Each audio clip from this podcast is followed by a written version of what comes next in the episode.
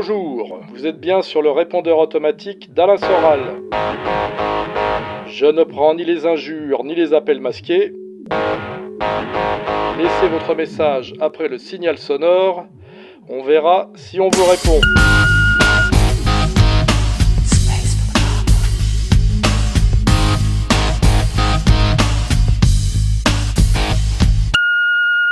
Bonjour Monsieur Soral, je voulais d'abord vous, témoigner tous mes respects.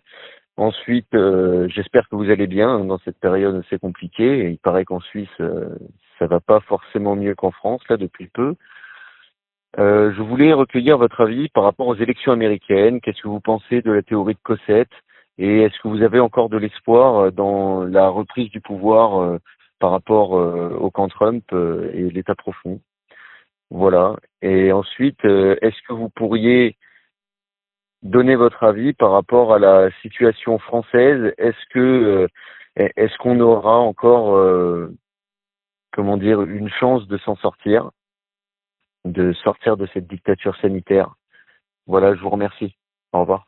Bon, bah comme, comme je l'ai dit souvent, j'aurais bien aimé que Quanon existe et que Quanon dise vrai Malheureusement, euh, on a pu constater que c'était pas tout à fait ça. Moi, il y avait pas mal d'indices euh, vers la fin qui m'ont quand même laissé penser que c'était pas tout à fait ça, parce que on aurait dû voir apparaître euh, aux côtés de Trump les, plus hauts gradés de l'armée, hein, pas des types un peu en marge. Et puis finalement, on constate que l'État profond est, beaucoup plus puissant en réalité que, que, ce que, Trump a pu représenter, que Trump a pu, se faire élire comme président un peu parce que les autres ne l'avaient pas vu venir, mais que dès lors qu'il a été élu, ils ont travaillé pour empêcher sa réélection et l'empêcher même de, gouverner. Et euh, ce qui fait que euh, c'est pas Trump qui a, comment dirais-je, purgé le marais et, et vaincu l'État profond, c'est l'État profond qui s'est débarrassé de Trump et de la menace qu'il représentait qui n'était jamais qu'un caillou dans, le, dans, la chaussure du, de l'agenda mondialiste américain. Et on a bien vu que pour ça, eh ben, ils n'ont pas hésité à, procéder à un coup d'État, hein, euh, coup d'État par tricherie électorale, qui est quand même d'ailleurs une tradition américaine, hein, la tricherie électorale. Enfin là, c'était dans des proportions jamais vues, je crois.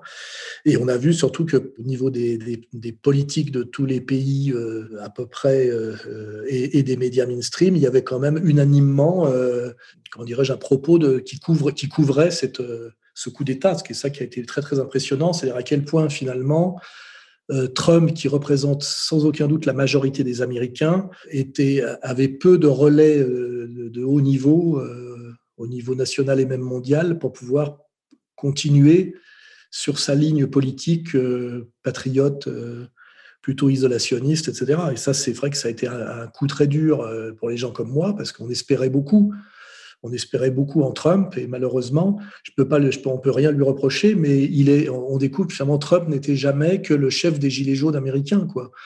Et un type euh, qui ne venait pas strictement du milieu de la politique, enfin du bipartisme euh, républicain-démocrate, euh, qui a réussi à se faire élire sur un peu un coup de poker et qui là s'est pris dans la gueule la machine, la machine politique américaine, puisqu'il a été non seulement vaincu par les démocrates, mais trahi par les républicains. Ce qui veut dire que maintenant, euh, en plus maintenant, bah, il est dans un champ de mine de, de, procédures contre lui, c'est-à-dire que par les, réseaux bancaires, on essaye de le ruiner, on va essayer, on va le poursuivre aussi pour euh, euh tentative de, coup d'État, puisqu'en fait l'histoire du Capitole, on, va lui, on lui met sur le, dos. Et maintenant, il est, un peu contraint à une position défensive, donc il n'est même pas dans une position de reconquête, mais ça n'empêche pas que ce qu'il représente est toujours là, est majoritaire, et forcément euh, cette dictature, euh, entre guillemets, démocrate, oui d'ailleurs c'est bien ça la démocratie, hein, je lisais quelque part l'autre jour, ce qui était très, très, très, très bonne définition, que la démocratie, c'est ce qui permettait de faire libérer Barabbas et crucifier Jésus. Et je pense que c'est exactement ça, oui. Et euh, on voit bien que, que ce que représente Trump, donc, euh, ne va pas s'éteindre sous prétexte que les autres ont réussi à lui voler les élections. Euh, alors, est-ce que cette force, c'est lui qui va l'incarner demain? C'est pas sûr, parce qu'il faudrait peut-être quelqu'un de moins riche, de plus jeune. Mais en tout cas, il a montré la voie, et c'est un premier, une première tentative. Si on veut faire des parallèles un peu osés, on se rappelle que Hitler a tenté un coup d'État assez tôt qu'il a amené en prison. Et puis, euh, finalement, il est quand même arrivé au pouvoir par, des, par les voies légales, d'ailleurs, il faut le rappeler. Euh, je crois que c'est une bonne dizaine d'années plus tard, hein, ou comme je prépare pas, je ne sais pas si c'est 10 ans, 8 ans, je ne me rappelle plus, il faudrait regarder les dates. Donc, de toute façon, cette, euh, ce que représente Trump va rebondir et va chercher à avoir sa revanche politiquement, c'est certain, mais sans, sans doute, ça ne sera pas forcément par, par Trump. Et là, euh, bah, ce qu'on va constater dans les mois qui viennent, c'est est-ce qu'il va avoir l'énergie et les moyens de monter son propre parti, qui serait un parti patriote, qui serait euh, ni démocrate ni républicain, donc un, un, parti de troisième voie, ce qui est absolument nécessaire. Est-ce qu'il a les moyens, avec son entourage, de monter des médias indépendants, puisque je rappelle que Fox News l'a trahi très très vite, hein, et puis après, bah, les, les GAFA l'ont muselé ce qui prouve quand même la violence de la dictature dans laquelle on est aujourd'hui. Hein. Et puis aussi rappeler quand même euh, que là, on diffuse en ce moment sur le site euh, le, film euh, Naissance d'une nation, qui est le premier long métrage du cinéma américain et qui est d'ailleurs conservé à la bibliothèque du Congrès comme un trésor national. Et je rappelle que ce film est une apologie du Ku Klux Klan. Et il faudrait, et ce film montre très bien les schémas de domination qui sont en place aux États-Unis et qui, en 1860, étaient déjà les mêmes qu'aujourd'hui, à savoir ce que Griffith appelle les affairistes du Nord, vous voyez euh, de qui il veut parler, qui se sert en fait des Noirs. Et là on, pense à Soros et, Black Lives Matter, pour mater en fait l'esprit américain euh, euh, des, États confédérés, c'est-à-dire ce Sud dont Michael Jones nous explique bien qu'il est, qu'il a, il est d'essence profondément catholique, euh, européenne et même française, et que c'est, on va dire, la, beauté de l'Amérique par rapport à cette Amérique qui n'est que la continuation de l'Empire anglais et qui était incarnée par, le, par les États de l'Union, qui ont gagné, je le rappelle. Hein. Donc, ayez bien cette, cette perspective de la longue histoire que finalement, ce que représente Trump aujourd'hui et son électorat, euh, c'est jamais que euh, la perpétuation de ce qui a donné la guerre de sécession, c'est-à-dire deux visions de, l'Amérique. Hein. Une Amérique confédérée de petits producteurs, et puis euh, l'Union qui est en fait les rubber barons, hein, c'est-à-dire les, affairistes des grandes villes industrielles du Nord, et donc le pouvoir bancaire et ceux qui, et ceux qui sont derrière. Et qu'en fait, que cette guerre rebondit régulièrement. Et là, euh, elle a été euh, cette revanche du Sud que représentait Trump a été étouffée et, je dirais euh, euh, violenté, trahi, je ne sais pas comment dire, électoralement, mais, le, mais ce n'est pas fini, ça va, ça va, ça va rebondir. Et, et ça rejoint d'ailleurs un peu euh, ce sur quoi je travaille en ce moment et ce dont je parle dans mon prochain livre, c'est-à-dire ces deux esprits qui, qui, sont en lutte permanente aux États-Unis. cet esprit qui, qui est typiquement l'esprit, on va dire, puritain anglo-saxon et qui a beaucoup à voir avec le, toute cette violence composite de l'Empire anglais qui remonte à Cromwell hein, et qui passe par d'Israéli, et puis euh, cet esprit du Sud qui est beaucoup plus, euh, qui représente en fait la, continuation plutôt de la belle civilisation, euh, la belle civilisation européenne, avec une dimension beaucoup plus catholique, hein, et dont on se sent nous proches. C'est pour ça d'ailleurs qu'on avait une affinité presque euh, instinctive avec Trump et avec euh, ce qu'il représentait. Hein, ce, peuple de, qui correspond en fait à la belle Amérique des films de John Ford hein, et qui fait qu'on on a quand même tous, quoi qu'on dise, une fascination pour une certaine Amérique et, pour cette belle Amérique-là. Et on espère tous secrètement que cette belle Amérique, qui a beaucoup à voir, euh, qui est un prolongement de, nous en réalité, finisse par avoir sa revanche sur ces forces qui sont déjà montrées très précisément euh, dans le film de Griffiths, Naissance d'une nation, qui, je rappelle, est sorti en 1915 et explique comment s'est gagnée la guerre de sécession, euh, par qui euh, et pourquoi il y a eu à un moment donné ce, sursaut du Sud incarné par le Ku Klux Klan. Que nous, on nous montre toujours les exactions du Ku Klux Klan, mais on nous explique, n'explique jamais d'où est née cette colère euh, et ce sursaut, je dirais, euh, qui, quand on comprend les tenants et les aboutissants, était euh, assez légitime. Voilà. Bon, bah, ça vous donnera peut-être envie de, creuser tout ça. Par contre, bah, pour Quanon, effectivement, malheureusement, euh, la conclusion, c'est que Quanon, on l'a eu dans le cul. Euh, c'est ça le, symbole Q de Quanon, c'est qu'à la fin, on l'a dans le cul. Et Cossette, bah, c'est le danger de croire au billard à 4, 5, 6 bandes. Comme je le dis, euh, au-delà de, des trois bandes, ce n'est plus trop possible. Il y a quand même des limites à, la réalité. Et il ne faut pas être plus complotiste que le complot lui-même. Quoi, hein, voilà. Donc, bah, peut-être que oui, moi, j'ai une longue pratique de la politique.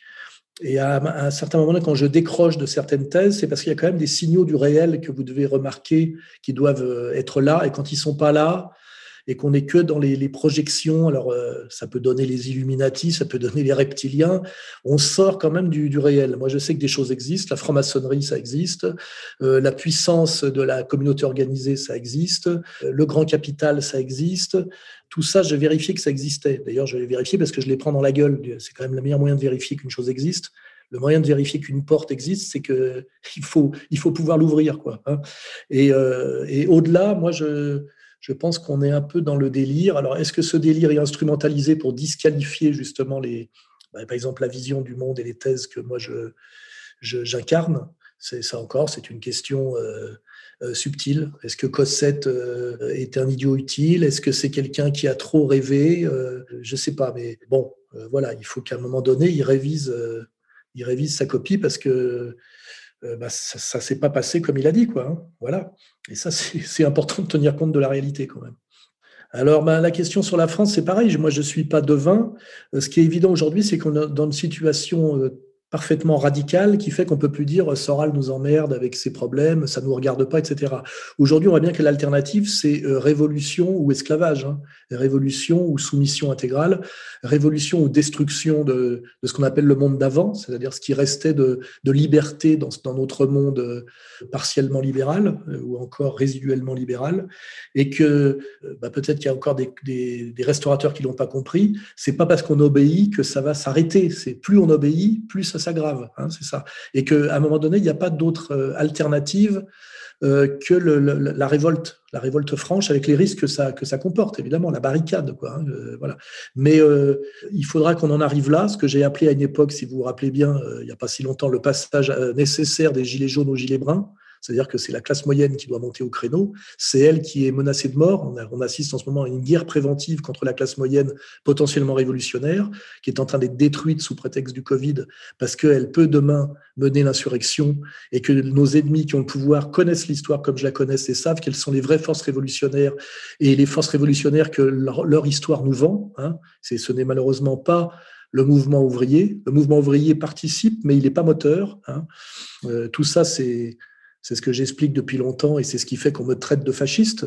Tout ça est assez cohérent quand on, analyse euh, non seulement la longue histoire, mais plus précisément l'histoire du XXe siècle, hein, parce que toutes les démonstrations sont dans le XXe siècle, de la Révolution d'octobre, euh, en passant par les, les, épopées dites totalitaires des années 30, et puis euh, tout ce qui, est, qui est advenu après Nuremberg. Hein, voilà. Donc, donc c'est pareil. Moi, la seule chose que je peux faire, je le répète, c'est vous vous aider à vous cultiver pour avoir une vision la plus précise des choses et des rapports de force, afin de pouvoir bouger euh, euh, utilement et sans doute au bon moment, parce qu'il sera question de bouger.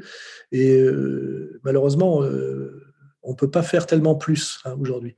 Donc, voilà, moi je fais ce travail et je pense que ça, ça finira par arriver, hein, cette, cette insurrection générale. Mais dans combien de temps et à quel prix, ça, ça euh, on peut pas le dire. Et puis si ça n'arrive pas, eh ben, on sera dans le, talon de fer de, Jack London, hein, euh, c'est-à-dire, euh, lui, il dit que ça dure 300 ans, bon, c'est un peu pessimiste, mais on se rappelle, par exemple, pour ceux qui, voient de façon très noire le, communisme soviétique et la révolution bolchevique et ce que ça a donné, eh ben, c'est une épopée assez brutale, sans doute pour certains, qui a duré 70 ans, mais ça a fini par tomber. Donc, euh, euh, toute la question est la, est la question du temps. Euh, une vie d'homme adulte, c'est c'est pas tant, d'années que ça, c'est peut-être quatre décennies, et on est toujours pressé que les choses arrivent et que les choses changent. Alors après, ben, le désespoir, c'est de confondre en fait 30 ans et l'éternité, d'où la phrase de Maurras. Hein, le désespoir en politique est une, bêtise sans nom, je ne sais plus la phrase exacte.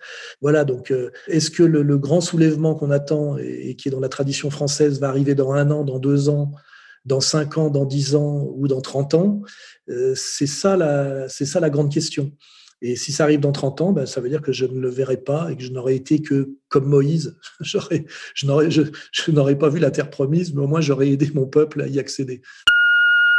Bonjour Monsieur Soral. Euh, tout d'abord, merci pour tout le travail que vous faites euh, concernant la manifestation de la vérité. Je me permettais de vous poser la question, euh, que pensez-vous de Carl Zero et de notamment son travail euh, de dénonciation des réseaux euh, pédocriminels, satanistes, etc. Voilà, bon courage, à bientôt.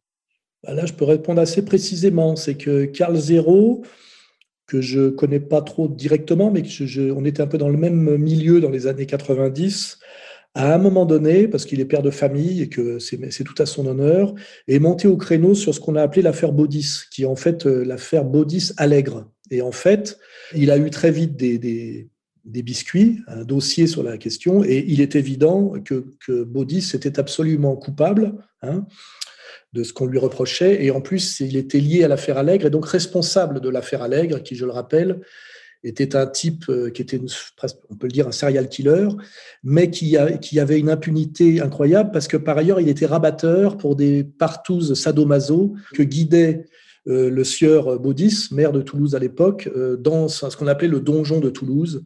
voilà, donc on était sur un réseau sadomaso avec de la prédation sur des, personnes fragiles qui étaient ramassées dans l'entourage de la gare. Et Allègre avait ce rôle de, fournisseur et en même temps, il était parallèlement serial killer. Et du coup, la protection qu'il avait comme rabatteur a fait que la police n'a pas pu empêcher pendant euh, des années, et ça a produit un certain nombre d'homicides, euh, de le mettre hors d'état de nuire sur son, sa deuxième euh, sa deuxième casquette qui était euh, prédateur euh, et assassin. Voilà, c'est ça le fond de l'affaire Baudis. Baudis s'en est sorti par la puissance des réseaux qui ont, à mon avis, beaucoup à voir avec la, franc-maçonnerie hein, et la haute maçonnerie qui est très mouillée dans la pédocriminalité sataniste. Hein, d'où la défense euh, inexplicable, sinon d'un Hollandais par euh, maître Jacu, hein, euh, voilà. Et puis tout ce qui sort en ce moment nous montre quand même euh, avec Fourniret aussi les collusions entre maçonnerie et, et pédocriminalité de réseau et impunité de certains prédateurs, sinon inexplicables. Hein. Donc en fait, Carl Zero a essayé de sortir l'affaire Baudis. Et Baudis a juré qu'il s'en sortirait et qu'il aurait sa peau. Et c'est ce qui s'est passé. Baudis a gagné, ce qui veut bien dire malheureusement que les réseaux de pouvoir satanistes sont souvent plus forts que les chevaliers blancs. Bah là, c'est on peut faire un parallèle avec Trump hein, par rapport à Biden. Je rappelle que Biden est un pédophile aussi, hein, euh, et que voilà, c'est, il y a quand même euh, aujourd'hui des, des, évidences qui sortent. Alors que quand je parlais de ça dès 2002, hein, donc dans Jusqu'où va-t-on descendre, pour ceux qui veulent bien regarder, j'ai fait le boulot depuis très longtemps. Aujourd'hui, euh, le fait que les élites mondialistes soient très liées au satanisme et que l'expression du satanisme se soit de façon assez évidente la, la, prédation sexuelle sur les enfants, ça devient de, plus en plus clair. Euh, on voit en ce moment avec l'affaire euh, Duhamel, euh, et puis derrière l'affaire Jacques Lang, et puis derrière l'affaire Cohn-Bendit, et puis même l'affaire Louvain, hein, dont je, rappelle, moi, que j'ai essayé déjà d'en parler il y a des années et des années, des affaires qui sont connues par tout le milieu. Hein, tout le monde sait hein, qui sont ces, gens et, ce qu'ils font. Hein. Simplement, ils sont haut placés, ils ont le pouvoir, et, quand vous les dénoncez, c'est rappelez-vous ce que j'ai subi de la part de, Pierre Berger. Hein. Euh, voilà, ces gens-là ont le pouvoir politique euh, et les tribunaux avec eux. Alors, ça bouge un peu en ce moment, espérons que ça veuille dire quelque chose, euh, que ce soit pas simplement un renouvellement de, de cadres et une manière de virer des, de virer des concurrents sans aller au fond du, de la question. Enfin, en tout cas, Carl Zero euh, a, été a, vu sa carrière d'animateur de, télé flinguée par Baudis. Et euh, il continue à, donc à quelque part à faire son travail de vérité et puis quelque part à se venger de ce qu'il a subi. Et ben c'est tout, en son honneur. Hein, voilà, c'est ça le fond du problème. Il faut, si vous voulez comprendre, il faut que vous replongiez euh, dans l'affaire Baudis Allègre, ce qu'a tenté de faire à l'époque Carl Zero et euh, euh, comment ça s'est fini, parce que ça, c'est très, très, euh, c'est une très bonne pédagogie sur la, ce que c'est que le, pouvoir du mal, quoi. Hein. Et, pourquoi aujourd'hui, avec les petits moyens qu'il a, parce qu'il a beaucoup moins de moyens qu'à l'époque où il était dans les médias mainstream, il est plutôt maintenant plutôt sur Internet, il essaye quand même de mener ce combat qui est à la fois un combat de vérité et du bien, et puis en même temps une revanche sur ce que le, réseau Baudis lui, a fait subir comme punition pour avoir tenté de, de faire, euh, de faire tomber ce, ce réseau Baudis. Hein, qui, et je rappelle d'ailleurs que quand Baudis n'a pas renouvelé son mandat de maire de Toulouse, c'est un certain Douste Blasi qui a pris la suite. Et Douste Blasi, c'est celui dont parle euh, Luc Ferry, hein, si vous voulez vous intéresser aussi à cette petite histoire, qui d'ailleurs s'est soldée par le silence de Luc Ferry et, et par son châtiment, hein, à lui, pas, pas à celui qui montrait du doigt. Voilà. Alain Soral, merci pour votre courage et votre travail, que ce soit vos livres, vos conférences ainsi que vos vidéos. Je triche un peu, je n'ai non pas une, mais deux questions. 2021 sera l'année du bicentenaire de la mort de Napoléon Bonaparte. Quel est votre avis sur ce grand personnage de l'histoire de France, le fait qu'il fut un grand patriote, défendant l'idée d'une nation forte et souveraine, sa culture, mais également sur l'ambivalence suivante, son impérialisme, projet non conforme avec notre vision d'un monde stable et équilibré? Il est à noter également que son épopée est peu couverte par les programmes de l'éducation nationale. Deuxième question, personnage contemporain, Elon Musk, fondateur de PayPal, acteur du secteur automobile avec Tesla, l'aérospatial avec SpaceX, ou encore Neuralink qui souhaite développer l'homme augmenté afin de contrer les dangers de l'intelligence artificielle. Génie sans limite, savant fou ou simple entrepreneur audacieux, quel est votre avis sur ce personnage qui, parfois, ne semble pas être totalement en harmonie avec nos élites mondialistes Citons par exemple son refus du vaccin ou ses critiques envers Bill Gates. Ben là, il y, a, oui, il y a deux questions euh, qui n'ont rien à voir. Alors déjà, Napoléon, il faut euh, toujours pareil euh, analyser les personnages, les épopées par rapport à l'histoire et à l'histoire, à la longue histoire. Napoléon ne peut pas être, ne peut pas se comprendre sans la Révolution française. Napoléon, il hérite de la Révolution française, qui est un formidable chaos et le formidable avènement de, forces nouvelles qui ont été libérées, qui est bah, effectivement ce passage, euh, cette sortie de la, de la, de la comment dirais-je, de la, de la tripartition, de la, de la monarchie théocratique avec une espèce d'énergie qui se déploie, qui est notamment l'accession des, roturiers au poste supérieur dans l'armée, qui, donne un coup de fouet de virilité euh, qui va beaucoup faire pour les victoires euh, euh, napoléonienne, puisque la conscription, il ne faut pas oublier, puisque l'égalité citoyenne permet d'avoir des armées de 300 000 hommes gratuites, alors que les monarchies, elles, payent des, mercenaires, hein, euh, tout ça. Donc il faut comprendre que Napoléon hérite de la Révolution. Et en fait, il fait des guerres en permanence pendant, bah, on va dire, de 1790 à, Waterloo, hein, euh, donc à, à 1815 c'est quand même 25 euh, ans de guerre permanente, parce qu'en fait, ce sont quelque part, il n'a pas le choix, ce sont des guerres euh, d'une certaine manière défensives, parce que dès lors que la Révolution française déclare par son modèle même la guerre à toutes les monarchies d'Europe, les monarchies d'Europe sont obligées de, détruire ce, modèle alternatif qui va séduire d'ailleurs les intellectuels, euh, les nationalistes, euh, les, progressistes, etc. Donc en réalité, les guerres, d'ailleurs on le voit dès le départ hein, avec Valmy, les guerres napoléoniennes euh, sont des guerres de contre-attaque au départ. Et puis après, ce sont des guerres de contre-attaque qui se mettent à gagner. Et après, il y a toute la dimension où des gens poussent aussi Napoléon. On va dire que Robespierre est contre aller trop loin dans ces guerres de contre-attaque en disant qu'on ne peut pas propager les idées de liberté à coups de baïonnette. Hein. Les, discours de Robespierre sont euh, euh, très très intéressants là-dessus. Et on voit que c'est un type, euh, c'est vraiment l'âme de Jean-Jacques Rousseau qui s'exprime à travers ses discours pour ceux qui disent beaucoup de conneries sur Robespierre. Et à un moment donné, eh ben, c'est le même principe qu'Hitler, hein, c'est que à l'époque, la France est le pays le plus peuplé du monde, ce qui lui permet de mener une guerre permanente contre cinq ou six euh, monarchies, euh, euh, on va dire, qui lui sont opposées. Mais c'est maintenir en permanence une, une, armée de 300 000 hommes sur pendant 20 ans. Ce qui veut dire que par ces guerres napoléoniennes qu'on ne peut pas attribuer qu'à Napoléon, mais qui sont la conséquence en fait de la Révolution française qui déclare la guerre au monde ancien, hein, c'est les idées nouvelles, eh ben, euh, la France, euh, au niveau démographique, est saignée à blanc et ne s'en est jamais remise. Hein. Euh, je crois que le français de base, le soldat de base entre 1790 et, et, si on regarde un siècle après, on le voit par la conscription, il a rétréci de 10 cm. C'est-à-dire qu'on a vraiment eu une, un génocide quelque part de la, de la race française par, euh, par ces 20 ans, 20, 20 et quelques années de guerre permanente, avec en plus euh, Napoléon a inventé hein, les, les le, comment dirais-je, la conscription, l'armée de masse, et, a changé l'échelle des batailles. À l'époque, c'était 10 000 mercenaires qui se battaient contre 10 000 mercenaires. Lui, il arrive avec des hordes de 300 000 bonhommes. C'est pour ça que aussi qu'il gagne. Il y a la stratégie et puis il y a le, le nombre. Alors après, qu'est-ce qu'on peut mettre au crédit de Napoléon? Si on réfléchit bien, après Waterloo, la France est plus petite qu'elle ne l'était avant Napoléon. Euh, mais bon, comme je vous dis, on ne peut pas séparer ça de la Révolution française. C'est le dernier, c'est le, on va dire, c'est le bouquet final et c'est le dernier sursaut de la France euh, comme euh, maîtresse du monde. à partir de Waterloo, la France ne sera plus que l'obligé de l'Angleterre pour freiner la montée de l'Empire allemand, on va dire. Hein. si on veut simplifier, c'est ça. À partir de, de à partir de Waterloo, le rôle de la France, c'est de servir d'auxiliaire à l'Angleterre dans son combat contre l'Allemagne. Et on verra que, que, ça donne De Gaulle, hein, euh, par exemple. faut pas trop rêver, hein, c'est ça. Hein. Et donc, qu'est-ce qu'on peut mettre au crédit de Napoléon? C'est bah, par, par contre, c'est tout son travail d'organisation nouvelle de la de l'État français, notamment le Code civil, puisqu'effectivement, euh, il a modernisé, et en ça il a accompagné la logique des Lumières, hein. il a modernisé l'État français pour passer de la, monarchie, avec tout son ses archaïsmes charmants d'ailleurs, à, quelque chose de moderne qu'on appelle, nous, quand on veut être critique, le jacobinisme, mais qu'en fait, un saut en avant de modernité et de rationalité.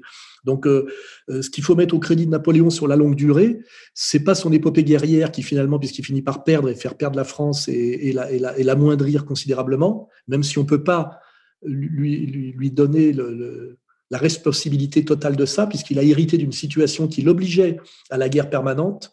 Il faut toujours faire un parallèle avec, euh, Hitler. Finalement, Hitler, c'est la même épopée que Napoléon. Il lutte contre les familles régnantes de, son époque, qui sont la communauté qu'on n'a pas le droit de, enfin les nouvelles féodalités financières. Et euh, il essaye de, vaincre l'Angleterre, il n'y arrive pas. Donc il se dit qu'il faut qu'il prenne Moscou, et il y arrive presque, mais il n'y arrive pas quand même. Et, les parallèles sont quand même énormes entre les deux personnages, deux caporaux euh, marginaux, puisque l'un est autrichien et l'autre est corse. On peut faire quand même un parallèle incroyable entre les deux. Hein, voilà. Mais ce qui reste de, je vous dis, ce qui reste d'Hitler, c'est un sujet tabou et j'en sais d'ailleurs, je me suis pas trop posé la question. En tout cas, ce qui reste de Napoléon, c'est l'administration euh, française dans sa modernité qui a servi, je rappelle, de modèle à toutes les nations qui ont émergé après, après et à cause de Napoléon, et notamment qui a servi de modèle, et là on est dans la dialectique hégélienne, euh, à ce qui a donné euh, la, puissance allemande. Hein, la puissance allemande est née de l'opposition et de l'imitation au modèle français, on va dire, pour, euh, pour le vaincre à la limite euh, après. J'irai systématiquement, parce qu'il ne faut pas rêver. On a perdu en 70, on n'a pas perdu en 14-18, on a tenu et on a perdu en 39-45. Hein. Donc euh, la dernière fois qu'on a battu les Allemands, c'était sous l'Ancien Régime. Hein. Euh, même si on peut dire que les Allemands n'existaient pas sous ce terme-là à l'époque. Voilà. Donc euh, Napoléon, je le dis, à mettre à son actif surtout le Code civil, parce que ça c'est toujours là et c'est quand même Bon, c'est la, continuation du droit romain, je crois, mais c'est, quand même ce qui fait tenir un peu la France au niveau, au niveau de sa structure juridique et administrative. Mais sinon, il faut concevoir l'épopée napoléonienne comme le bouquet final de la grande France qui, après euh, Waterloo, ne, jouera plus jamais les premiers rôles. Hein. Plus jamais, plus jamais, plus jamais. Et ça donne effectivement euh, avec des petits sursauts, comme le, petit sursaut de gaulliste, euh, ce qu'est la France aujourd'hui, c'est-à-dire le tapin d'Israël, euh, le tapin des États-Unis euh, et la, trahison par la, on va dire par les droits de l'homme de sa, de sa religion historique qu'est le catholicisme, etc., etc. On peut, on peut, on peut creuser le sujet assez, assez longtemps. Hein. Je vous, laisse, je vous laisse continuer sur cette lignée, sur cette lancée. Alors Elon Musk, ça n'a rien à voir. Alors euh, Elon Musk, effectivement, c'est celui qui a servi de modèle au film euh, Iron Man. Hein, c'est assez, amusant. Alors qu'est-ce qu'on peut dire? On peut dire que en apparence, il pourrait ressembler aux autres héros là de la modernité qui seraient Bill Gates ou, ou Zuckerberg, mais il y a quand même des différences profondes et c'est pareil, c'est toujours là qu'il faut aller chercher pour voir pourquoi il est différent. Déjà, c'est pas un Américain, même si aujourd'hui, je crois qu'il est naturalisé américain. Il est africain du Sud et canadien. Donc déjà, il vient d'un autre monde que ceux qui tiennent le haut du pavé des GAFA, qui sont issus en général de, des Américains de la Silicon Valley. Ce qui veut dire qu'il est un peu en concurrence avec eux. Il vient pas tout à fait de leur matrice et je pense qu'il représente plutôt le, big tech de demain, alors que les autres, en fait, c'est la, big tech d'hier. Hein. En réalité, la Silicon Valley, sa grande époque, c'est 70. 60-70, et puis ils passent à la caisse en 80, et depuis ils vivent sur leur acquis. Et, aussi, euh, quand on étudie euh, tous ces personnages, ce n'est pas contrairement à Bill Gates et à Zuckerberg, ce n'est pas ce qu'on appelle une légende, c'est-à-dire une fabrication pour donner l'idée que le monde et, la domination mondiale est le fruit de héros avec des épopées héroïques bon, bah dans le domaine des affaires, puisqu'on est dans le monde de la bourgeoisie, alors qu'en fait, Zuckerberg est un guignol euh, qui est mis là pour, euh, pour faire illusion. Et, Bill Gates, quand on creuse sur son CV, on se rend compte que c'est la même chose. Hein, voilà. Alors que, Elon Musk, réellement, est le, maître de son empire, je dirais, ce qui, et, et n'est pas américain et n'est pas issu de la génération Silicon Valley. C'est pour ça que euh, et puis je rappelle que c'est la deuxième fortune du monde, parfois la première, euh, ça dépend de la valeur des actions de Tesla. Vous voyez que je me suis intéressé au, sujet.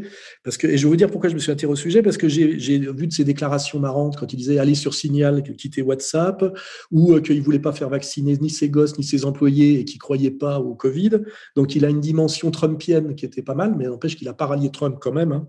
Parce que là, il y a aussi, ça doit être l'homme euh, un, des hommes les plus riches du monde, il est quand même imbriqué dans ce, dans ce monde du, du big business et du meilleur mondial, donc il agirait beaucoup moins. Il est beaucoup plus riche que moi, mais il a beaucoup moins de liberté de parole que moi en réalité. C'est ça le paradoxe des gens très riches, c'est que plus vous êtes haut dans la hiérarchie de, l'argent, euh, moins vous avez de liberté d'expression en réalité, parce que vous êtes, euh, vous êtes imbriqué dans tous dans des, des, réseaux d'intérêts qui peuvent vous détruire assez facilement. Hein. c'est ça qu'il faut comprendre. Donc, euh, euh, moi, je m'y étais intéressé parce qu'il avait chopé euh, la petite pute, là, très très bonne, en, Amber Heard, hein, qu'il avait, il avait réussi à choper. Et elle croyait qu'il allait l'épouser. Elle se disait, je suis la plus belle petite salope américaine et je vais épouser l'homme plus riche du monde. Il l'a niqué, mais après, il l'a balancé.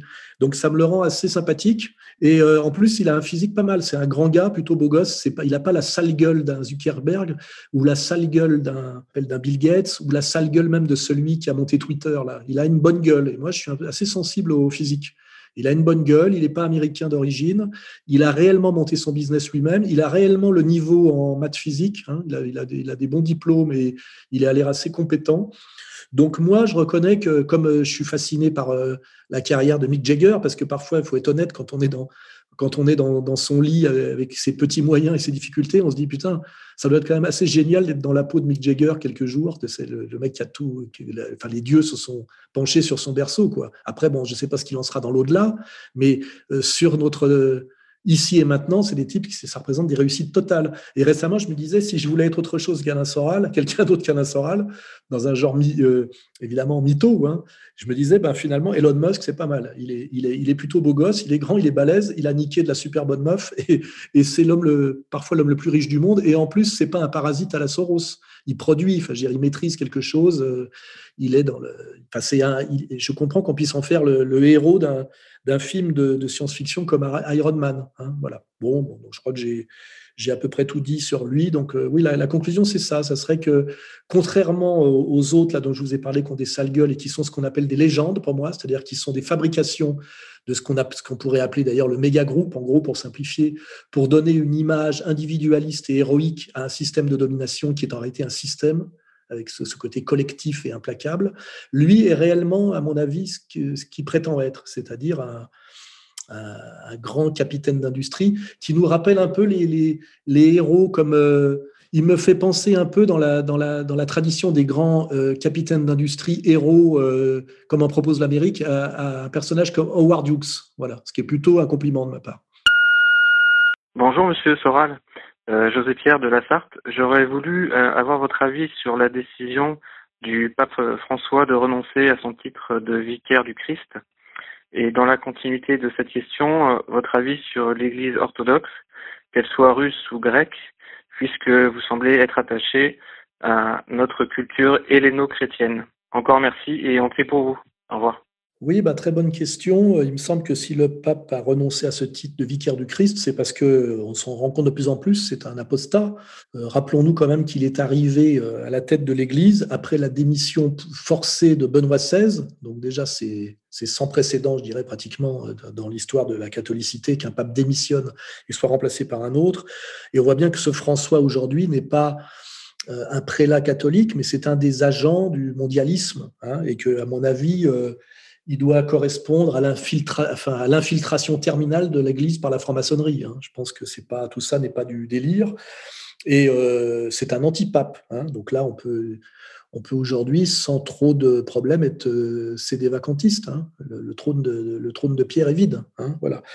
Et alors oui, ça pose la question euh, profonde de pourquoi l'orthodoxie plutôt que le catholicisme. Pour moi, quand j'y réfléchis, je dirais de l'extérieur. Parce que le gros, gros problème de notre religion, c'est de valider l'Ancien Testament comme si, en fait, les Juifs avaient validé la lecture catholique de l'Ancien Testament, ce qui n'est pas le cas. C'est ça qui est fondamental. Hein. les Juifs n'ont pas validé la relecture du livre que les Juifs ont écrit eux-mêmes, hein, qui est leur livre qui s'appelle l'Ancien Testament. Or, pour que la validation de l'Ancien Testament soit, soit valable comme, elle, comme le prétend l'Église catholique, il faudrait donc que euh, les Juifs aient validé cette lecture, c'est-à-dire qu'ils qu'ils aient reconnu en fait que le Christ était le Messie. Or, ils ne l'ont pas reconnu. Et nous, on fait comme s'il y avait consensus hein, euh, sur l'Ancien Testament. C'est-à-dire l'Ancien Testament donc est là pour euh, euh, préparer, annoncer euh, la venue du Christ. Et c'est une espèce de, de, de, préambule aux évangiles, ce qui est absolument faux. Je veux dire, il y a une rupture radicale entre les évangiles, ce qu'il en émane, et l'Ancien Testament. L'Ancien Testament, je rappelle, n'est qu'une histoire de viol, d'inceste, de meurtre et de génocide des non-juifs par les juifs.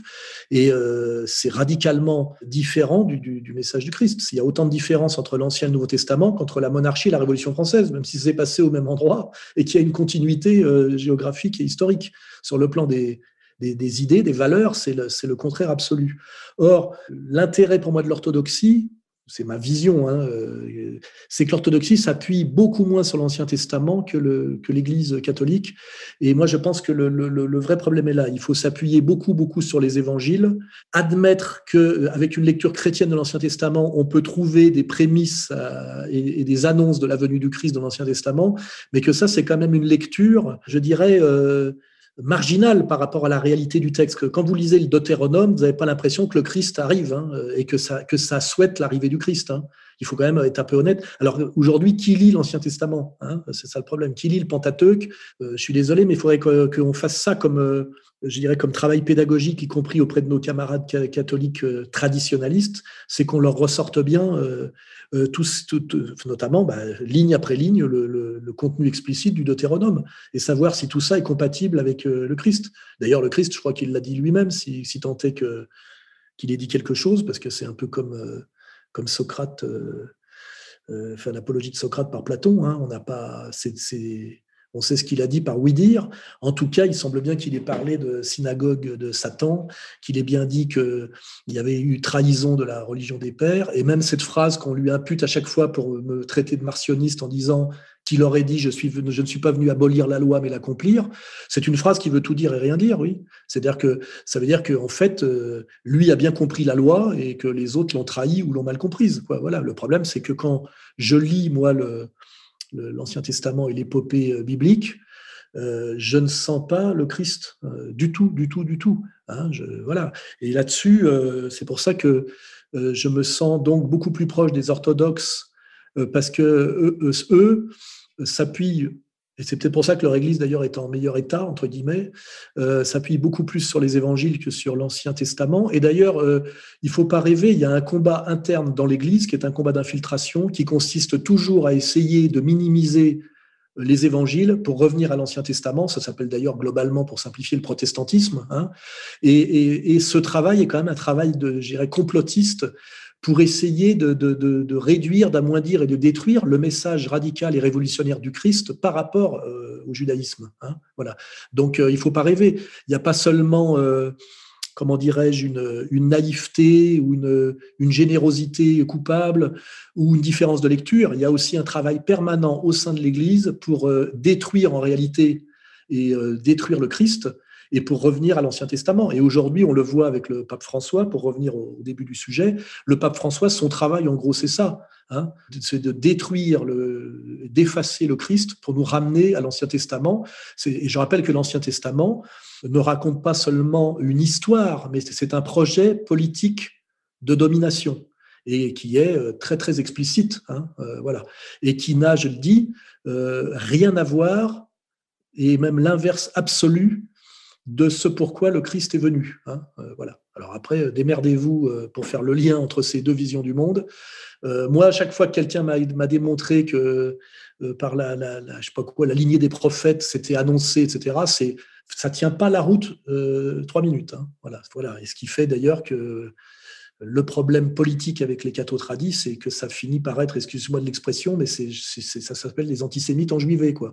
Ça me rappelle d'ailleurs le Léon Blois du Salut par les Juifs. Ça, confine à l'hystérie. Hein. Voilà. Bon, je, vous laisserai réfléchir à tout ça. Alors bonjour Monsieur Soral. Euh, j'espère que vous vous portez bien. Je m'appelle Ténément. Euh, je suis un étudiant d'origine malienne qui étudie à Lille en France Et j'ai une question, c'est par rapport euh, dans l'histoire française de ce que représente le voile pour la femme. Euh, on voit souvent de nos jours ce débat par rapport au port de voile islamique, mais je voulais savoir par rapport à la tradition française, qu'est-ce que pense qu'est-ce que le voile dans la tradition française? Est-ce qu'il était considéré comme un vêtement historique pour les femmes? Ou n'était-il pas vraiment considéré comme un vêtement traditionnel pour les femmes? Merci à vous, bonne journée. Oui, alors on voit bien qu'il y a deux questions qui s'imbriquent. Il y a une question, je dirais, presque de théologie, puisque là, on est quand même sur le, statut de la femme dans la religion monothéiste. Hein, Et puis, il y a une religion euh, politique qui a beaucoup à voir avec le choc de civilisation. Et là, euh, la réponse, elle est politique. Alors déjà, quand on parle de le voile et la tradition française, eh ben la réponse, je vais la donner assez simple. Le voile sur la tête, oui, ça s'appelle un fichu. Ne pas sortir tête nue, ne pas sortir en cheveux. traditionnellement, la femme se couvrait la tête. Hein, la, femme tête nue euh, euh, était considérée comme quelque chose euh, même de prostitutionnel. Hein. Mais par contre, le visage recouvert, ça non. Ça, c'est typiquement chez les sémites. Et sans doute, ça correspond à une autre approche du désir de la femme. Nous, visiblement, n'avons pas, pas besoin de cacher le visage de la femme notamment sa bouche, par exemple, puisqu'on a encore droit au regard, je crois, euh, pour se comporter euh, respectueusement avec elle. Alors là, ça pourrait poser la question, c'est pourquoi euh, en terre d'islam, alors c'est peut-être lié à des questions pubertaires, à des questions hormonales, il faut absolument cacher la femme pour qu'elle soit respectée. Hein. Ça, c'est c'est là qu'on prendrait qu'on on serait un petit peu taquin hein, avec, euh, avec les gens de ce monde-là.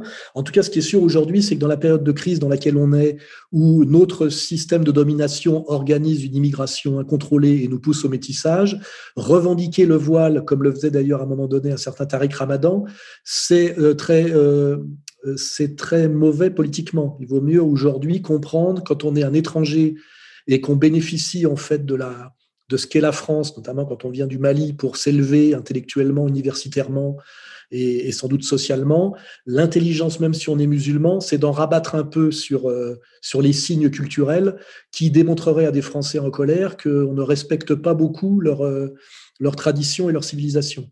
Et euh, voilà, ça c'est la réponse politique. Hein. Et donc, si on veut être raisonnable, eh ben, on demande à sa compagne, si on est musulman pratiquant, de, de ne pas sortir tête nue, et ce qu'on appelait en cheveux, de se couvrir la tête, ce qui est assez élégant. Moi, j'ai connu ma mère euh, toujours les cheveux couverts dehors, avec un, foulard Hermès, un fichu, euh, jamais tête nue. Hein. Euh, mais en revanche, qu'on ne cache pas le visage parce que c'est pas conforme à nos traditions, à notre vision de la femme, à notre respect de la femme, et c'est considéré aujourd'hui d'autant plus avec les manipulations de ce qu'on appelle les, les, bah, sionistes, hein, ce qu'on appelle le, choc et le conflit de civilisation, c'est considéré comme une agression une provocation. Donc là, ben, je vous incite à être à la fois un bon musulman, mais un musulman intelligent qui sait qu'il n'est pas en terre d'islam, mais en terre de France euh, résiduellement catholique, et que c'est à lui de, comme on dit chez les Romains, fait comme les Romains, hein, euh, c'est à lui de voilà, de comprendre euh, le contexte et la limite à ne pas dépasser. Sinon, euh, eh ben, il fait le jeu de l'ennemi. Et, moi, j'ai fait beaucoup, beaucoup pour essayer de, d'empêcher que ça s'implante en France le choc de civilisation, parce que je sais qui est derrière et à qui ça profite en dernier lieu. Mais je demande aussi que, par ailleurs, on ait l'intelligence de m'aider aussi, de m'aider à aidez-moi à vous aider entre guillemets. Voilà. Donc, euh, le voile sur la tête, oui. Le voile qui cache le visage, non. Voilà. Bonjour Monsieur Soral, je suis Timothée des Hauts-de-Seine. Tout d'abord, merci pour votre combat. J'aurais aimé avoir votre avis sur l'aspect contradictoire d'un désir, d'une part, de construire une famille, socle traditionnel et fondamental d'une société chrétienne, et, d'un autre côté, le désir de conquête, de recherche de nouveautés et de vie passionnelle. Comment finalement concilier ces deux pans, idéalement complémentaires, mais malheureusement contradictoire. Merci. Bon, bah là, c'est toujours pareil. Il faut réfléchir aussi par rapport à la, société dans laquelle on est. Première remarque, aujourd'hui, on est une société du désir exacerbé. Ça, on l'a bien compris. Il suffit de lire Debord, Kluskar, voire Cousin, qu'aujourd'hui, euh, la société marchande, même si en ce moment d'ailleurs on est en train de basculer dans autre chose, mais jusqu'à hier, la société marchande avait compris que pour vendre, puisque c'est sa fonction première, c'est de vendre, notamment des pantalons à une jambe, hein. c'est-à-dire des choses inutiles, euh, mais qui enrichissent certains, se servir du désir sexuel pour vendre. Hein. C'était euh, une bagnole à corps de femme, euh, une boîte de lait, un paire de seins, une paire de seins, etc. Tout ça, je l'ai moi-même écrit dès les années, dès la fin des années 80. Hein, voilà. Donc, on est dans une société de désir, d'accélération par l'information mondiale généralisée, qui rend d'autant plus difficile, on va dire, le couple stable et, et la conjugalité à l'ancienne. Pour quelqu'un qui était issu d'un petit village de France en 1850, les, tentations, qu'elles soient idéologiques, euh, géographiques et statistiques, étaient dix fois moindres qu'aujourd'hui. Ce qui veut dire que pour vivre aujourd'hui une conjugalité euh, euh, qui, qui, serait la même que celle d'un couple marié du siècle dernier, il faut une volonté dix fois supérieure d'une certaine manière. La tentation est dix fois plus forte. Donc c'est pour ça qu'il ne faut pas s'étonner quand même de, de la de, l'explosion du couple, des divorces, etc. Il y a une incitation extérieure qui, qui demande, alors que moi je me rappelle, qui suis né en 58, mes parents ne se sont séparés que quand le dernier des enfants a quitté la maison. Et à l'époque, je parle des années 70, le divorce était quelque chose de rare et de marginal, parce que même si on ne s'aimait plus, on restait ensemble par principe, euh, la cellule familiale, les enfants, et même un certain une certaine logique économique. Hein. C'est beaucoup plus cher d'être tout seul que d'être à plusieurs. Hein. Ça aussi, il faut le comprendre. Alors après, il y a une confusion aussi de la modernité, c'est que on confond le mariage, qui est un pacte, une alliance dans un but de faire des enfants et dans un but de créer quelque chose qui s'appelle une famille, avec une dimension euh, économique, euh, une dimension de longue durée, et euh, la passion et l'amour, l'amour, voilà.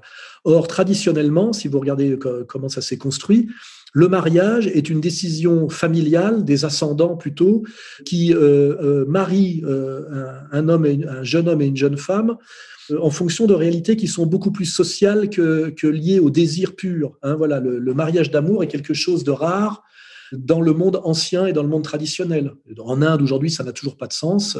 Et puis, en réalité, euh, ce qu'on appelle le mariage de raison existe toujours plus ou moins quand on gratte les, ce qu'il y a derrière le libre choix de chacun. Là, c'est la naïveté sartrienne de la liberté individuelle et qu'on regarde, comment dirais-je, les, les présupposés et les, et les déterminismes sociaux, culturels, euh, civilisationnel, etc.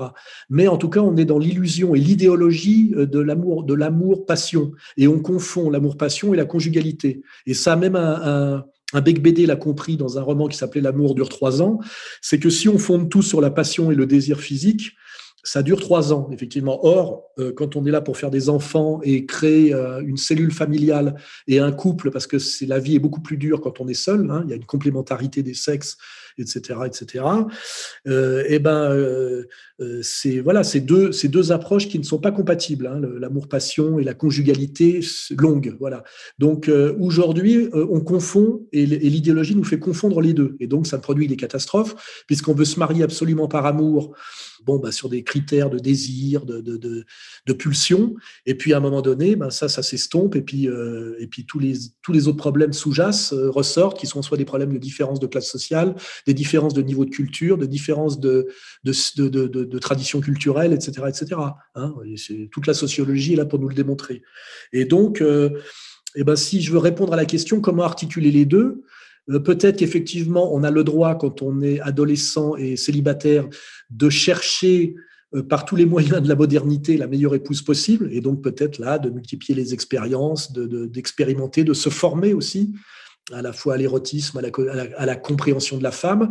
Et puis à un moment donné, quand on a fait cette recherche et qui a duré quelques années, pas trop longtemps, peut-être de 20 à 30 ans, on se marie à un moment où on a déjà une maturité qui nous permette de comprendre que cet amour peut durer, ce qui n'est pas forcément le cas si on se marie à 18, 20 ans aujourd'hui, dans des situations d'immaturité très grandes, puisque ça aussi, la maturité a, énormément reculé par rapport aux sociétés traditionnelles. Hein. Suffit de même le regarder physiquement. On était adulte à 18 ans, 16 ans euh, au, 18, au 18e siècle. Aujourd'hui, on n'est parfois pas encore adulte à, 35, 40 ans. Hein. Donc, on, cherche, on chasse, on jouit, et puis après, on trouve la partenaire pour construire, et après, la perspective devient un peu différente.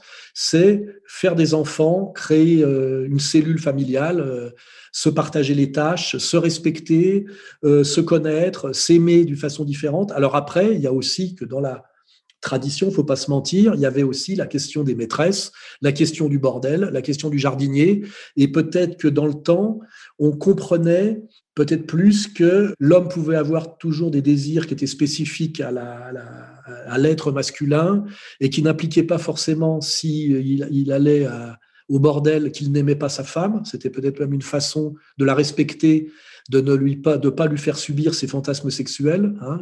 on peut comprendre ça dans ce sens-là.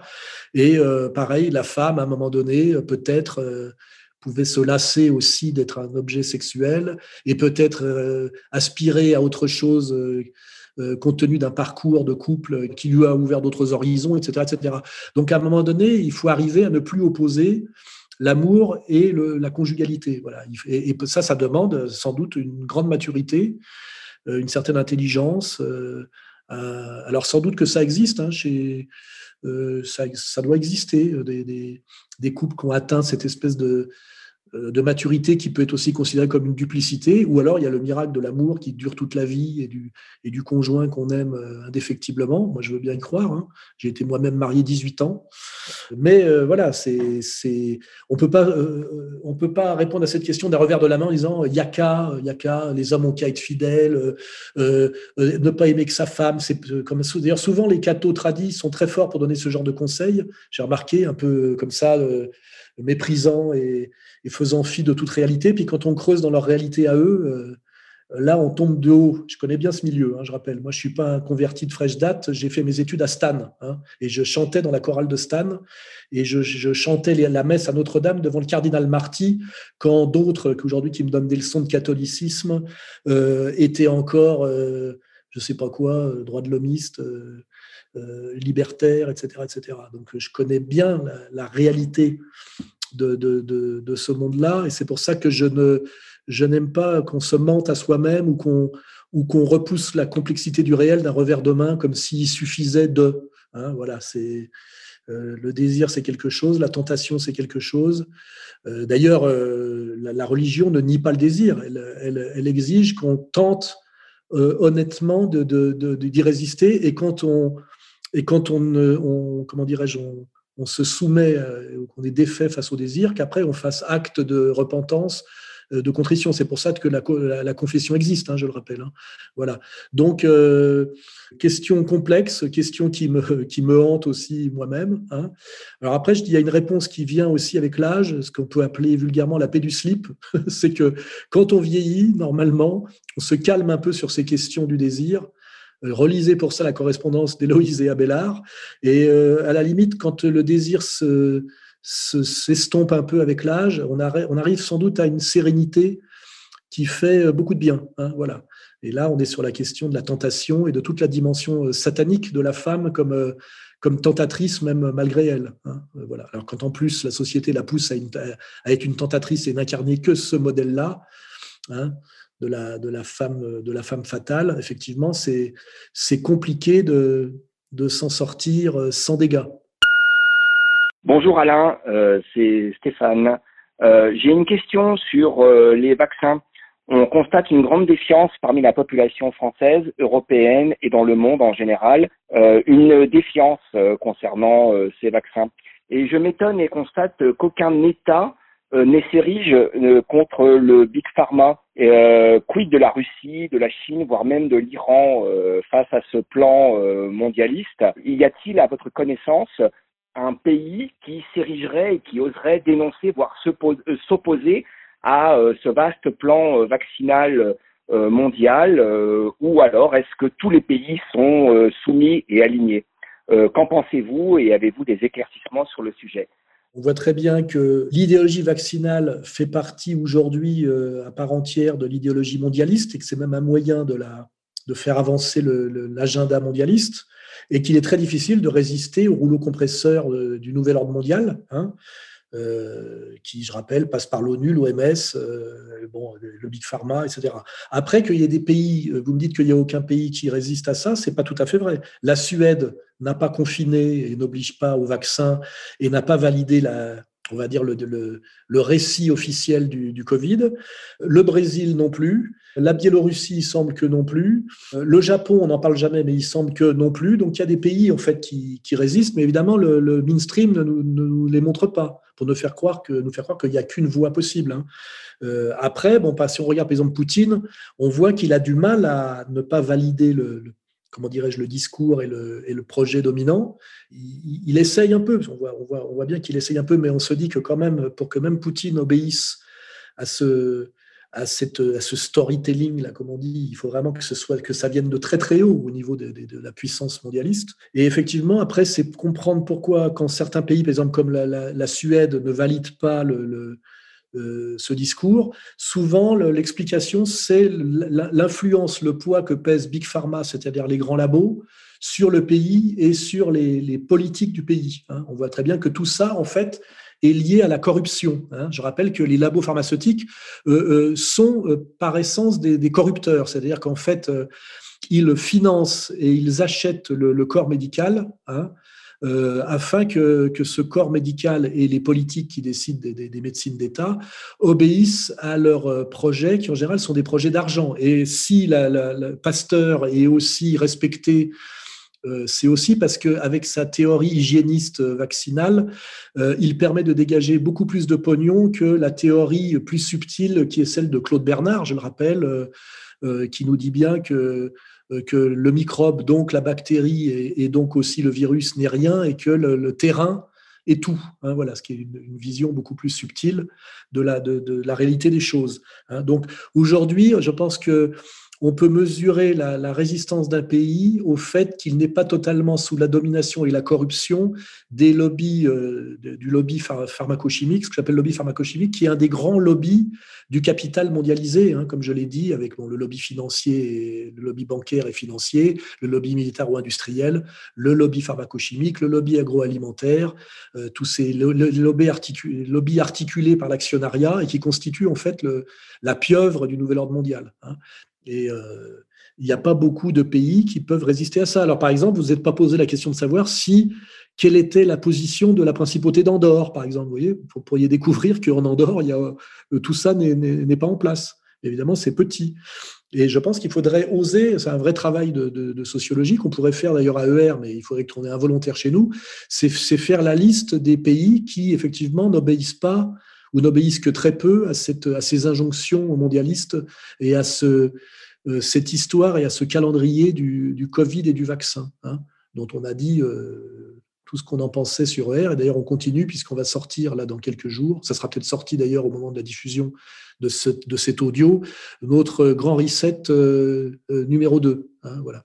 Donc faites ce travail, vous, là, puisque vous vous êtes posé la question, et allez regarder, c'est un travail à, Internet à faire, hein, fastidieux, euh, quelle est la position de chaque pays du monde? Et si ça trouve, on va découvrir qu'il y a au moins 30 pays au monde, je ne sais pas ce que, font les Philippines, par exemple, qui, euh, qui ne marchent pas dans la combine. Hein. Et puis après, vous regardez euh, l'implication des labos pharmaceutiques dans ces pays et la soumission des élites politiques et médicales à ces multinationales du, poison et du médicament. Voilà. Par exemple, moi, je peux vous dire, par exemple, que pour la Suisse, la, patronne de la médecine on va dire, confé, en Suisse s'appelle Madame. Vous voyez, puis ils viennent d'accueillir Madame Buzyn. Voyez, donc la Suisse n'échappe pas à ce, calendrier malheureusement. Bonjour Monsieur Soral. Tout d'abord un grand merci pour votre combat qui vous coûte assez cher, comme vous le dites assez souvent. Euh, je voulais savoir comment expliquez-vous que la Suède n'a pas été soumise au diktat euh, politique euh, du, reste de l'Europe et même du reste des pays dans le monde.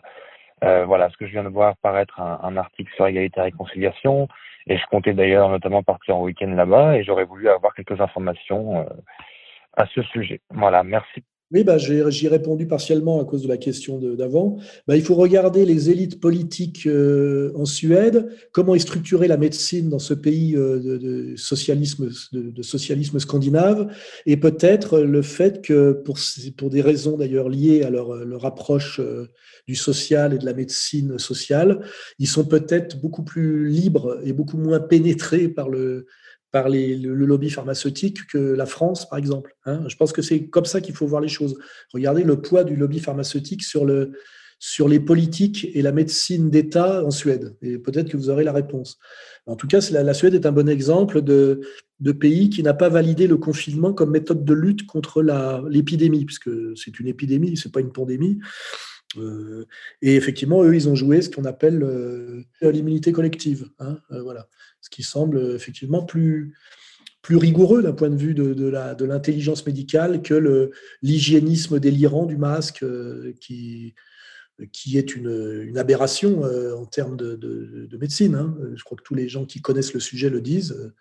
D'ailleurs, tous ceux qui se sont opposés au, discours dominant étaient des spécialistes justement de l'épidémie virale, comme par hasard. Que ce soit les Toussaint, les Perron, les Raoul, bien évidemment, eux, ce sont des spécialistes. Euh, ce qui est marrant, c'est que tous ces spécialistes de la virologie qui, dénoncent l'absurdité de la stratégie d'État française se font attaquer par des types qui ne sont absolument pas des spécialistes de ce métier, ou, alors qui sont entièrement corrompus par l'argent des labos. Et, alors, et la plus belle figure, d'ailleurs, c'est le petit Raphaël Enthoven, qui n'a quand même qu'un diplôme de philo, ce qui ne fait pas de lui un spécialiste de, de la virologie contrairement à Raoul qui est un des spécialistes mondiaux.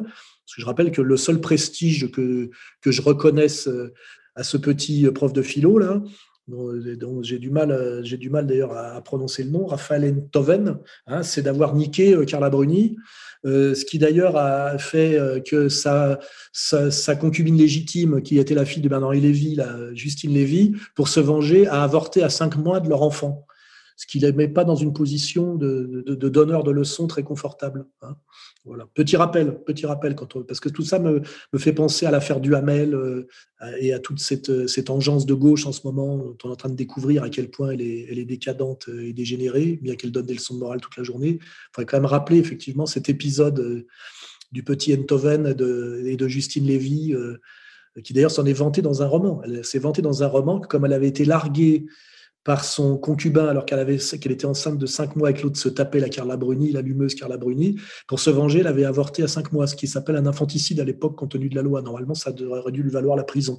Mais ça l'a pas empêché de s'en vanter dans un livre. Hein. Ce qui n'a visiblement pas choqué grand monde. Moi, moi oui. Voilà.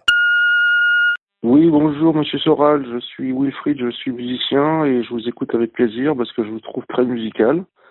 Euh, je voulais vous demander ce que vous pensez de Gurdjieff, parce que c'est moi j'ai lu Gurdjieff euh, beaucoup, et c'est peut-être grâce à lui que j'arrive à vous comprendre, euh, voilà. Donc Ivanovitch Gurdjieff. Merci, bon courage, au revoir. Oui, alors là, je, suis un peu désolé, mais Gurdjieff, je connais le nom parce que il a eu un petit revival dans les années 70 parce qu'il y a un film qui a été adapté d'un de ses livres qui s'appelle Rencontre avec des hommes remarquables. Et donc, en fait, euh, oui, Gurdjieff, euh, à l'époque, on s'intéressait à Gurdjieff comme on s'intéressait à Castaneda, comme on s'intéressait euh, à Jodorowsky, c'est-à-dire des gens qui sont un peu dans l'ésotérisme, ce qu'on pourrait qualifier de, aussi de, vision spiritualité traditionnelle, avec toujours quand même une dimension de charlatanerie, hein, souvent accusé de ça.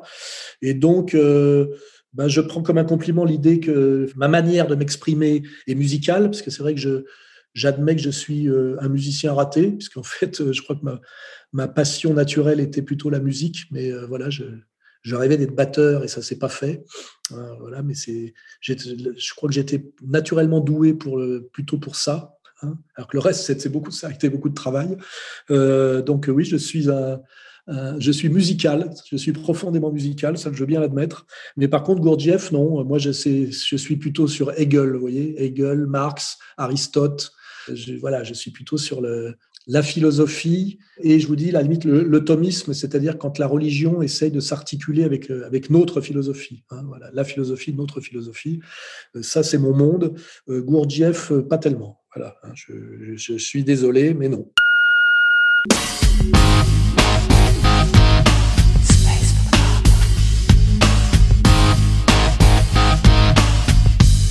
Si vous souhaitez poser d'autres questions à Alain Soral ou lui répondre, appelez au 0899 25 22 66. 0899 25 22 66.